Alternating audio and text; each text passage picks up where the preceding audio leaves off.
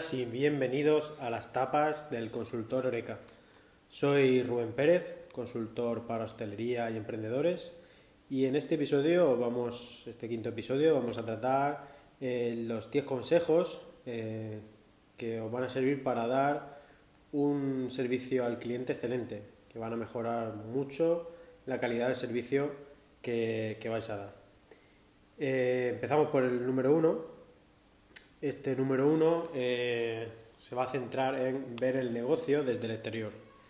Si tú te sitúas enfrente de tu restaurante, de tu bar, y lo ves desde el punto de vista del cliente que llega, eh, podrás fijarte en el estado exterior del edificio, si hay suciedad alrededor, si te han puesto un graffiti, si, si falta barrer, si pues esa primera impresión o esa eh, impresión que va a tener el, potencial cliente cuando pase por delante de tu local y vea el estado del mismo, eh, pues va también a ayudar a que ellos decidan, eh, en este caso, si entrar al tuyo o seguir buscando.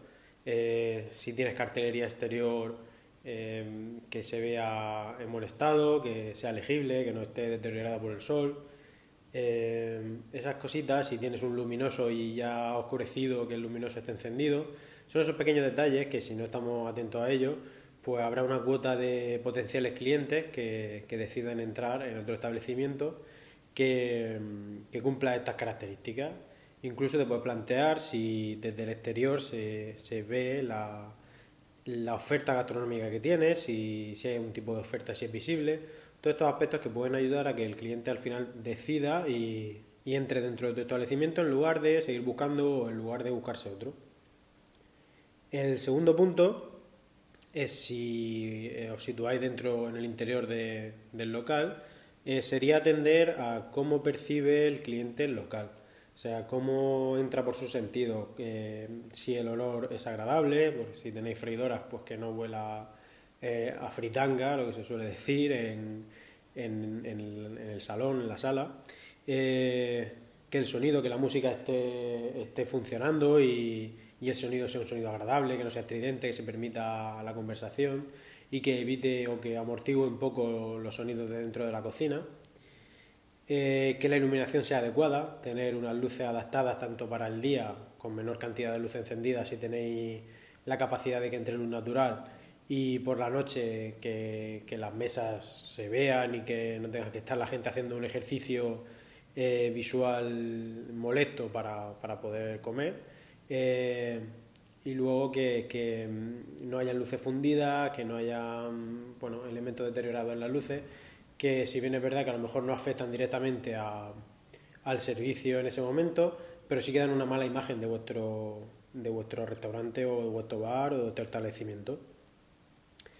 La temperatura, algo muy importante. Cuando estamos en un sitio y hace demasiado calor, eh, incluso en invierno, porque tienen la calefacción muy alta. Yo el otro día comentaba con una visita que tuve que, eh, por ejemplo, donde soy yo, que soy de Murcia, eh, a veces no sabemos medir la temperatura, porque como tenemos muchas veces temperaturas extremas y un calor predominante mucha parte del año, cuando llega el frío, cuando ahí hace un día un poco de frío, tendemos a, poner la temperatura muy alta en los, en los aire acondicionados de los locales, subimos la calefacción mucho y eso hace que estemos bastante acalorados eh, dentro del local.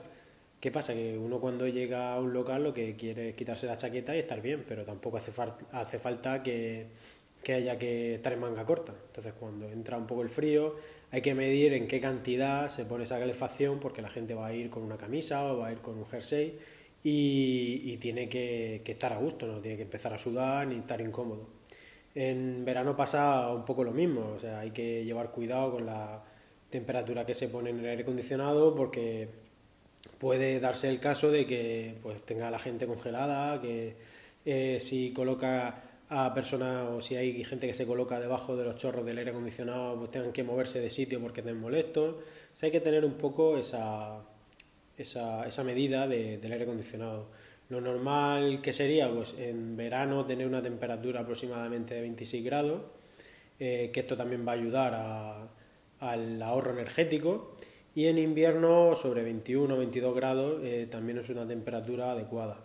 ¿Por qué? Porque igualmente, pues eso, vas a ir con una camisa, vas a ir con, un jersey, entonces tampoco hace falta eh, subir demasiado la temperatura. Pero sobre todo estar pendientes de que la gente eh, esté a gusto dentro del local.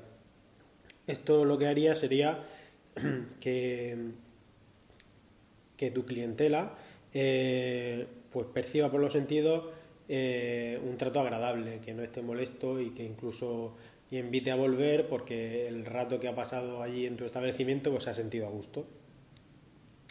Un tercer punto eh, sería eh, atender mucho a los cuartos de baño.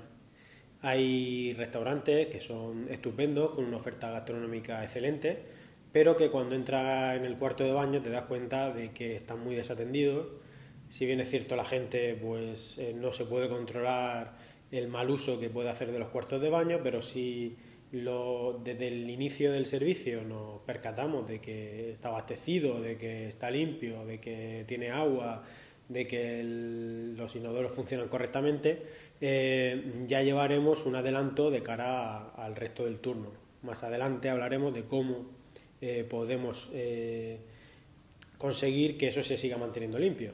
Pero de entrada eh, tienes que atender a todos los elementos porque no sabes si a lo mejor el último cliente que entró la noche anterior pues gastó el papel higiénico o, a la persona que cerró por la noche se le olvidó abastecerlo, con lo cual es obligatorio entrar, el responsable de, ese restaurante que entre dentro de ese cuarto de baño y, lo revise todo y compruebe que todo funciona, que el secamano funciona, eh, que todo está en uso para que nuestros clientes puedan hacer uso eh, cómodo, porque no hay peor cosa que entrar a un cuarto de baño y no estar cómodo en él. Suele pasar con muchísima frecuencia. Con lo cual es un punto que también os va a diferenciar con vuestra competencia si conseguís que, vuestro cuarto de baño esté impoluto durante todo el turno. En el punto 4,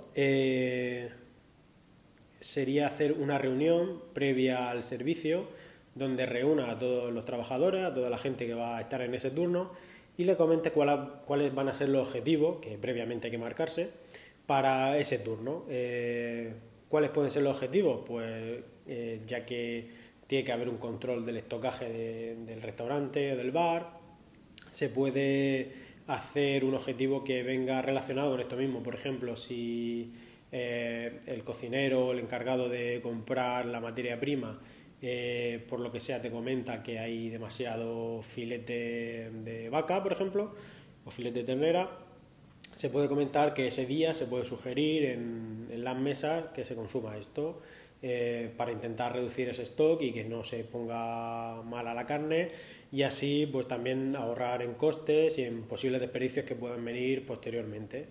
Igualmente, si tenéis algún producto nuevo, si creéis que llegado una época del año determinada, como puede ser el invierno con las tartas, la red velvet o cosas así, eh, se puede sugerir a los clientes este, este producto a fin de afianzar y que vean las novedades y que vean las tendencias por temporada y generar eso, esa simpatía, ese, ese trato agradable hacia el cliente.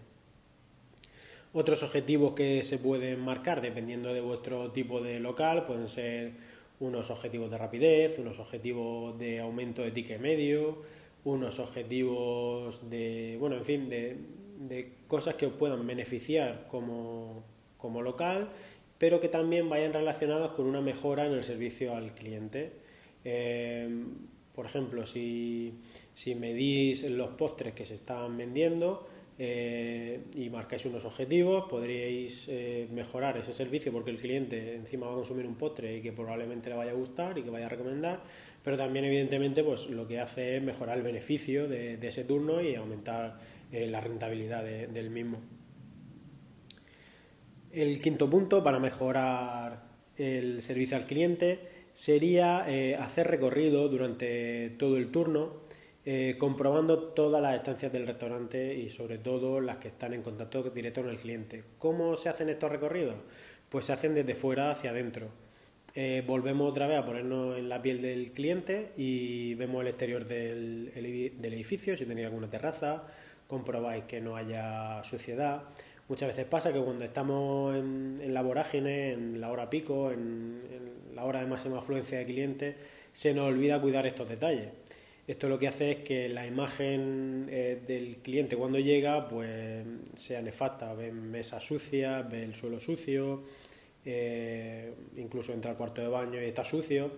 Eh, podemos creer que tiene justificación porque es un horario de máxima afluencia y no damos abasto, pero sí que los clientes no lo saben. Los clientes lo que quieren es llegar y tener un servicio igual que si hubieras llegado nada más empezar el turno. O sea, tener tu mesa limpia, tener tu espacio limpio, poder ver eh, que todo está en orden, que si van al cuarto de baño lo encuentran abastecido y limpio, con lo cual hay que hacer unos recorridos eh, comprobando cada estancia de, tu establecimiento y tomando las medidas necesarias para que para solucionar, pues si tenéis a camareros por la sala o si tenéis a un encargado de la limpieza, eh, guiarle en que ponga más énfasis en un punto o en otro.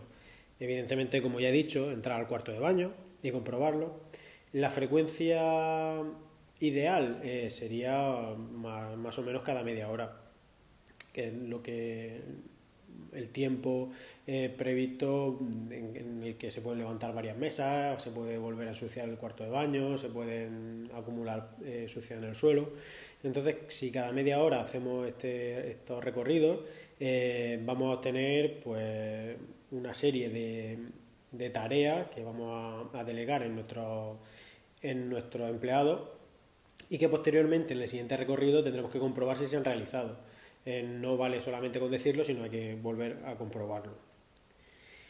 Eh, en el punto 6, eh, para mejorar este, esta atención al cliente, tenemos que centrarnos y tenemos que, interiorizar que tenemos que hablar con los clientes. Da igual que haya mucho o poco trabajo, pero hay que obtener ese, ese feedback de los clientes y, y saber que, cómo, cómo, está yendo el servicio de cara a ellos. O sea, tú puedes pensar que, el servicio está yendo muy bien porque la rapidez está siendo buena, hay fluidez, no hay atasco en cocina, pero sin embargo cuando hables con los clientes pues te pueden transmitir que, la carne no está muy hecha, que los platos están descuidados, que no sé.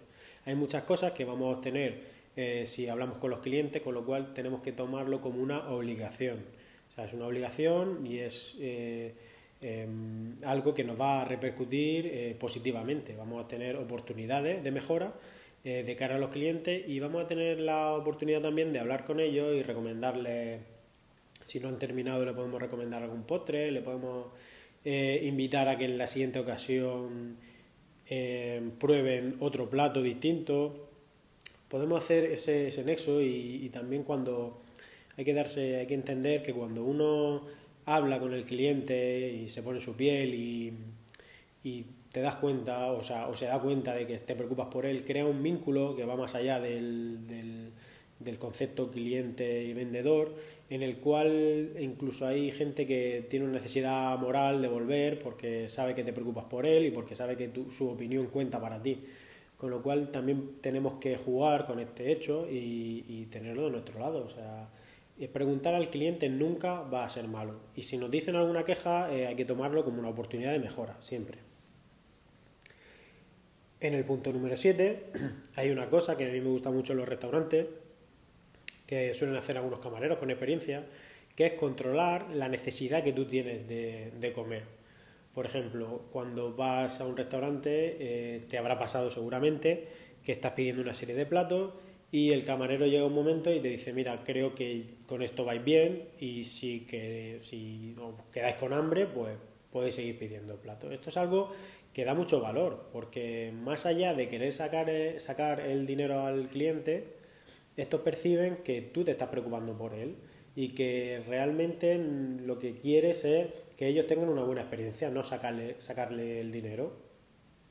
Por otro lado, si ves que, si tus camareros o tú ves que el cliente va al corto de comida, pues siempre puedes sugerir platos principales adicionales, eh, alegando que eh, con lo que están pidiendo, pues quizá eh, les venga bien pedir otro plato más y así cerrar un poco el menú y que puedan salir todos satisfechos.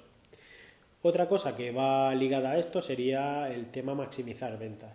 Maximizar ventas y saturar al cliente con platos y platos y más platos eh, no tiene por qué ir de la mano, hay que saber dónde está la línea, dónde está la línea entre saturar al cliente y que se sienta, por así decir, que le quiere sacar el dinero, con el intentar maximizar ventas.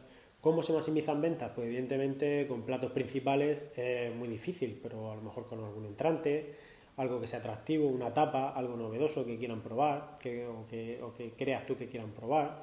Eh, siempre vamos, hay que tener ese, ese rango de, de plato, de tapa en, nuestra carta, en nuestro menú, que inviten a, maximizar esa venta, pero sin que realmente suponga una cantidad de comida excesiva ni un precio excesivo. Eh, maximizar ventas puede ser desde una tapa de 3 euros o, incluso menos, siempre orientado a subir ese ticket medio y poder obtener un mayor beneficio en cada transacción, pero sin llegar a incidir en, en, el bolsillo del cliente de manera flagrante. O sea, eso, pues eh, proponer eh, siempre tener unas tapas propuestas o, o unos platos pequeños con, con, vuestros camareros que sugieran dependiendo de lo que, de lo que está pidiendo el cliente para aumentar la variedad de, de comida que están, que están consumiendo y ofrecer algo novedoso, distinto y que les pueda ayudar a, a tener una mejor experiencia, eso sí, con un beneficio eh, económico para, para, nosotros. En el punto número 8, eh, siempre que, estandarizamos eh, los procedimientos, vamos a obtener resultados parecidos. Y una cosa que creo que hay que estandarizar en cierta medida es la resolución de quejas, tanto desde Internet como en presencial en, el local.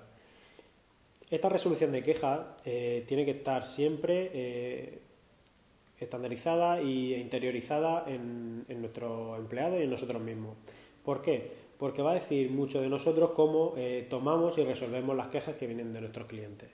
Para empezar, lo ideal es dejar poco a poco de ir usando la palabra queja y empezar a hablar de oportunidades de mejora. ¿Por qué? Porque aunque el cliente esté muy enfadado, eh, él ha percibido una situación y te lo ha comunicado. Habrá siempre dos tipos de clientes con, con una queja. Un tipo de cliente será el que te la diga, más o menos enfadado, y otro cliente será el que se vaya, no te la diga y no vuelva. Con lo cual, si el cliente ha decidido transmitírtelo, lo que está haciendo es darte una oportunidad de mejora para eh, que en un futuro eh, pueda pueda solucionarlo. Entonces siempre debemos recibir esta queja como una oportunidad de mejora.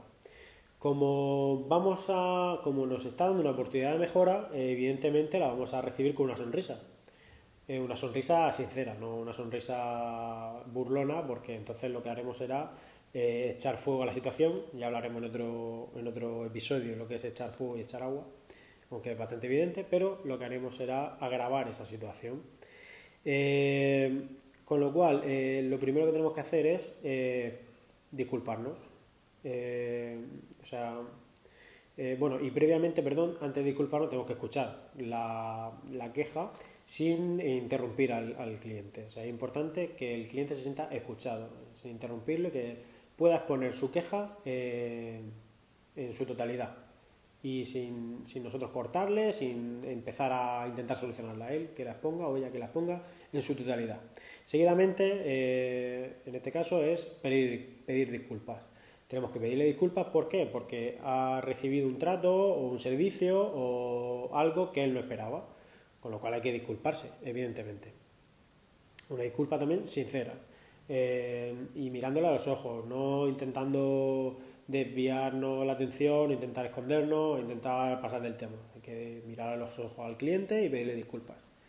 Eh, ¿Cuál es la siguiente cosa que tenemos que hacer? Solucionarlo. Eh, evidentemente no todo tiene solución, pero eh, por lo menos intentar solucionar el problema o ofrecer cuál puede ser la solución que, satisfaga su, malestar o su, o su situación.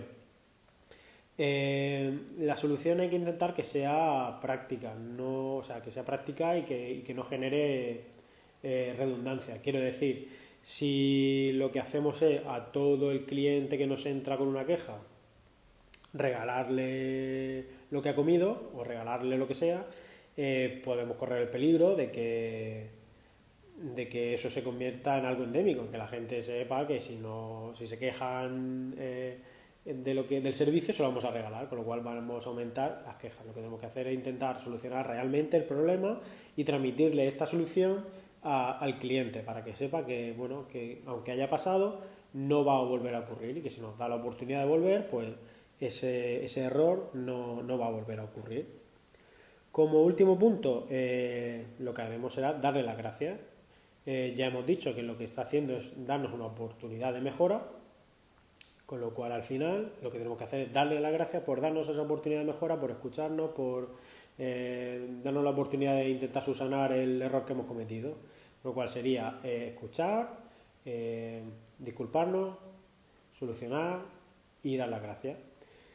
Muy bien. En el punto número 9, el encargado, el metre, el responsable del turno, tiene que estar liberado. Eh, yo sé que, sobre todo en, empresas donde cuidan mucho el coste de personal, eh, esto es muy difícil, pero para que haya un correcto servicio al cliente, el responsable del turno tiene que estar liberado. ¿Por qué? Liberado me refiero a que no esté en un puesto fijo, por ejemplo, que no esté en la cocina haciendo platos, montando platos, que no esté tomando nota en las mesas, que no esté sirviendo mesas. Tiene que estar liberado para desatascar los posibles eh, atascos, valga redundancia, que se generen en el turno. Si, si los chicos, las chicas que están sacando los platos eh, se ven abrumados porque la cocina va muy rápida y hay muchos platos por sacar y los clientes están esperando, eh, si el responsable está liberado, se dará cuenta de este hecho y le echará una mano. O pondrá las medidas necesarias para echarle una mano. Ya que si el hecho se prolonga por el tiempo, lo que tendría que hacer es eh, mover la disposición de los empleados para poner otra persona más en ese puesto. Una cosa que sea algo puntual y otra cosa que durante el turno tenga que estar él echando una mano en el mismo sitio, con lo cual el turno estaría mal diseñado, la composición de los de los trabajadores estaría mal diseñada y lo que tendría que hacer sería poner una persona, eh, quitarla de otro sitio, ponerla ahí o intentar buscar un personal extra o cualquier una medida práctica para que él vuelva a estar liberado. Si la encargada del turno eh, detecta que hay clientes eh, malhumorados, pues puede salir y, comprobar qué está pasando. Pues puede estar pasando que todo está funcionando correctamente, pero el camarero o la camarera ese día ha tenido un mal día y no está, tratando bien a los clientes, no está atendiendo a las necesidades que los clientes tienen. Con lo cual, si sale fuera y ve este hecho, pues podrá poner la solución inmediatamente y no ahorraremos posibles quejas, posibles reclamaciones. También tiene que estar liberado para realizar los recorridos que hemos dicho anteriormente y tener todo el, local controlado. Con lo cual, cuando hacemos un turno, programamos un turno, lo ideal es eso, que el encargado o, el, la responsable o la metre del, local esté liberada para poder realizar todas las funciones realmente que son suyas. Por último, en el punto número 10, el sentido de la urgencia. El sentido de la urgencia es algo, vamos a decir, subjetivo. Eh, cuando entramos en un local eh, se puede dar el hecho de que o por falta de previsión o porque sea un día especial que no se haya previsto, por cualquier motivo eh, el turno puede estar saturado y no puede estar saliendo como nosotros queremos. En este hecho los clientes lo que van a hacer es mirar mucho cómo se mueven los empleados, cómo se mueven los camareros, cómo se mueve la cocina y si ven que hay gente que está pasando un poco del tema o que van andando o que no sé, se paran a hablar entre ellos, pues va a aumentar el malestar del cliente. En este sentido, eh, si el responsable del turno implica o, sea, o, transmite un sentido de la urgencia, no digo que la gente vaya corriendo, pero que sí eh, haya un sentido de la urgencia, la percepción que tendrá el cliente es que aunque el turno no está yendo como debería, pero la gente está haciendo todo lo posible porque así sea es una percepción muy distinta que el turno no está yendo como debería y la gente no le importa que vaya mal. va mal, pues ya que salga por donde tenga que salir. Pero si la gente ve que, los empleados no están perdiendo el tiempo, que van a un ritmo acelerado, que intentan atenderles, pero sin perder de vista, que no, que no echan viajes vacíos. Hay una cosa que, que es muy endémica en algunos locales, que es que vas a servir una, una mesa y al volver no te llevas nada. Al volver, pues llévate los platos vacíos de la mesa de al lado o de la propia mesa o aprovechas cada viaje para hacer algún trabajo. Entonces, eh, todas esas cosas el cliente las percibe y si no ponéis remedio, eh, van a agravar la situación de malestar de un día puntual en el cual, por lo que sea, habéis fallado. Con lo cual, el tener ese sentido de la urgencia eh, va a decir mucho de vosotros, mucho de, vosotros y de vuestro turno. Y transmitirlo a, la gente, al empleado, que sepa que no es el día para pararse a hablar. Nunca suele ser el día, pero el día que va mal, menos todavía. Y que lo que hay que hacer es eh, tener ese sentido de urgencia para eh, agilizar, acelerar y que, todo vaya más fluido. estos serían los 10 consejos que yo creo que son los ideales. Falta uno, que lo he querido dejar fuera, que es la sonrisa. La sonrisa todo el rato es una de las mejores publicidades eh, que podéis tener en vuestro local. Si sonreís, si dais los buenos días, si os despedís, si dais las gracias, eh, evidentemente va a hacer que todo mejore, pero había que darle una, una sección aparte a la sonrisa porque, porque es algo que, que es tan obvio que, que, hay veces que cuando no lo practicamos es para, para hacernoslo mirar. La sonrisa es algo que, hace que, en nuestro restaurante que seamos eh, percibidos con, alegría por los clientes y que, se vayan ellos también con una sonrisa de nuestro, de nuestro establecimiento. Eh, en los siguientes podcasts, si veo que encuentro otros puntos también bastante de interés, lo diré. Eh, pero yo creo que si aplicáis estos 10 puntos y la sonrisa a vuestro turno y a vuestro día a día, hay cosas bastante obvias a priori, pero creo que si indagáis un poco y analizáis la manera en la que trabajamos, eh, os daréis cuenta de que no todo se cumple a la perfección ni lo ponemos en práctica y que hay muchas cosas en las que mejorar dentro de estos 10 puntos que hemos dicho. Así que os invito a que lo probéis, tanto en los establecimientos hoteleros como en, cualquier tipo de, de negocio, porque yo creo que seguro, seguro os trae beneficios. Esto suma, resta no resta. Ahora sumar, seguro que suma. Muchas gracias por escucharme. Eh, si queréis seguirme lo podéis hacer en arroba consultororeca en Instagram. Eh, si os gusta el podcast, dale a like, suscribiros y comentarme de lo que queréis que hable. Y si sois profesionales relacionados de alguna manera u otra con la hostelería, eh, hay un rango muy grande de gente que está relacionada con la hostelería. escribirme porque sería súper interesante que vengáis y que, y que hablemos de, de vuestra especialidad. Muchas gracias, un saludo y hasta el siguiente episodio.